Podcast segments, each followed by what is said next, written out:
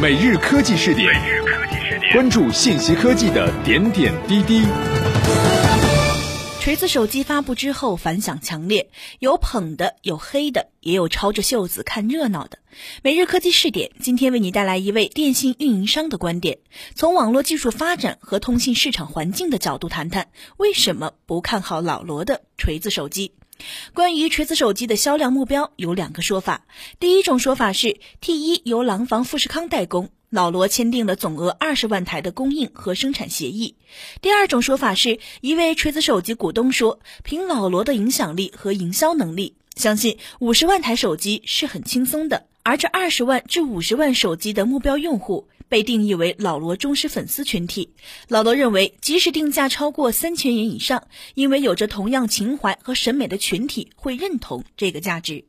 在老罗自己这个判断里，其实有一个非常重要的前提被忽略了：手机用户归根到底还是运营商的用户，是要接入运营商的网络里使用手机的用户。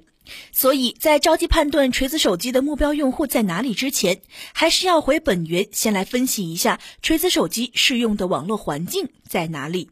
锤子手机 T1 采用的处理器不支持中国电信的 CDMA 网络，不支持中国移动的 TD-SCDMA 和 TD-LTE 网络，所以锤子手机只能在中国联通 WCDMA 网络中适用。老罗大锤第一轮把宝压在了中国联通的 WCDMA 身上。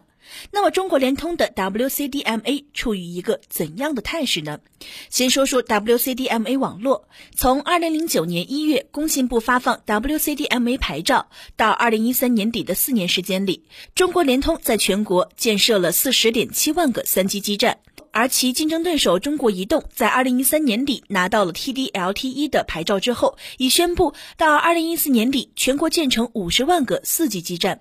截至二零一四年三月底，在一百零一个国家已经商用了二百七十九个 LTE 网络。研究报告预测，全球 LTE 用户到二零一九年超过二十亿用户。总而言之，联通面临国内竞争和国际趋势的双重夹击。再说说 WCDMA 手机，工信部报告显示，一季度手机出货量为一亿台，同比下降百分之二十四点七。其中，WCDMA 手机上市新品八十四款，出货两千零七十九万台，同比下降百分之三十七点六。在三月十八日，中国联通的合作伙伴大会上，中国联通宣布，预计年内销售目标为一点八八亿台，其中 LTE 加四十二兆产品的定制终端销量将达到一亿台。最后说说 WCDMA 用户，按照中国联通最新数据统计，四月份中国联通移动用户净增八十九点五万。创下自二零零九年十月以来最低，相对上月的净增四百零一万，本月增速下降了三倍。中国联通移动宽带用户累计达到一点三四四一亿，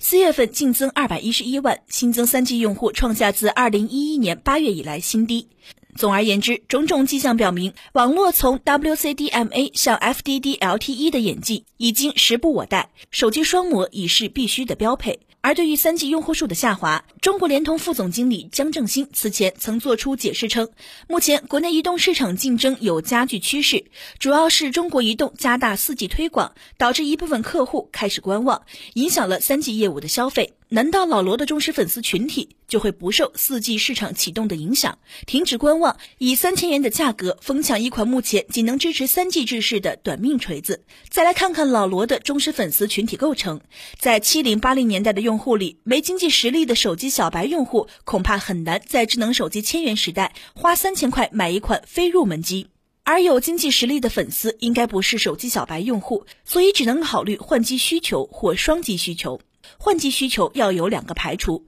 一个是原中国移动的用户，不大可能会在移动提速四 G 并加大四 G 资费优惠力度时，从移动投身联通。另一个是原中国联通的用户中的果粉和米粉，甚至部分忠诚度较高、立场较坚定的其他各类粉，他们都不大可能为了一款效仿苹果机和类似小米机而弃暗投明。所以，锤子手机的目标用户范围是：一、准备双机配置的中国移动或中国联通用户群里的裸粉。二、准备将手中原有的手机更新换代的中国联通用户里的裸粉；三、少量被老罗工匠精神感染的初次购机的裸粉。上述范围内的用户群，全国会不会超过二十万？时间最终会给出答案。因此，我的判断是在四 G 已经开始提速的市场上。拿一款三千元的短命三 G 机来砸苹果、小米的场子，老罗的锤子手机来的有点晚了，价格定的有点偏高了。想当年，小米是在联通三 G 来势正凶的时候，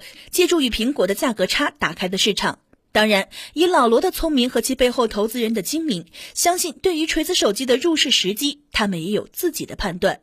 但抬脚迈进手机江湖，老罗恐怕也已身不由己。跳票已久的骂名之下，还要等到二零一五年四 G 市场如火如荼之时，才推出一款中规中矩的锤子手机。老罗的微信受伤不说，拉出来的团队却已然耗不起，所以终究还是为情所逼，在 WCDMA 山穷水尽之处，把这款三 G 锤子手机砸出去。三千元的标价已经表明，这一记猛锤不求销量。但求声响，眼下的这记声响本是为年底推出的四 G 锤子手机造势，但年底的时间和三千五百元的价格，对于老罗的四 G 手机而言，仍然不是时候，不合时宜。二零一四年处在网络技术更新换代的节点上，正是运营商在四 G 市场发力开拓的档口，加大加重各类定制机、合约机的补贴，是运营商拉拢观望客户、转投四 G 的重要砝码。而一身工匠气的老罗。恐怕无法容忍运营商定制手机的条条框框，运营商也未必把锤子手机区区数十万的产量放在眼里，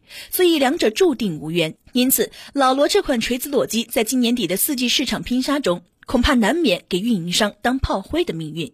简要总结：从通信市场发展来看。老罗的三 G 锤子手机来得已晚，而四 G 锤子手机又追得太早。市场最是讲究时机二字，或早或晚终难成事。唯有祝福老罗能在粉丝的赞歌里保持一份清醒，且行且珍惜。当然，或许老罗还有一条生路可走。虽然三大传统运营商高高在上，但刚刚拿下牌照的虚拟运营商却求贤若渴。倘若老罗能低下身段，和某个虚拟运营商来个终端业务双捆绑，义无反顾地把锤子手机及老罗的个人魅力投入到某个虚拟运营商开疆拓土的伟大战斗中去，或许能闯出一个彼此相得益彰的双赢局面。如果你喜欢我们的节目，记得点击收藏。我是英子，每日科技试点，我们下期再见。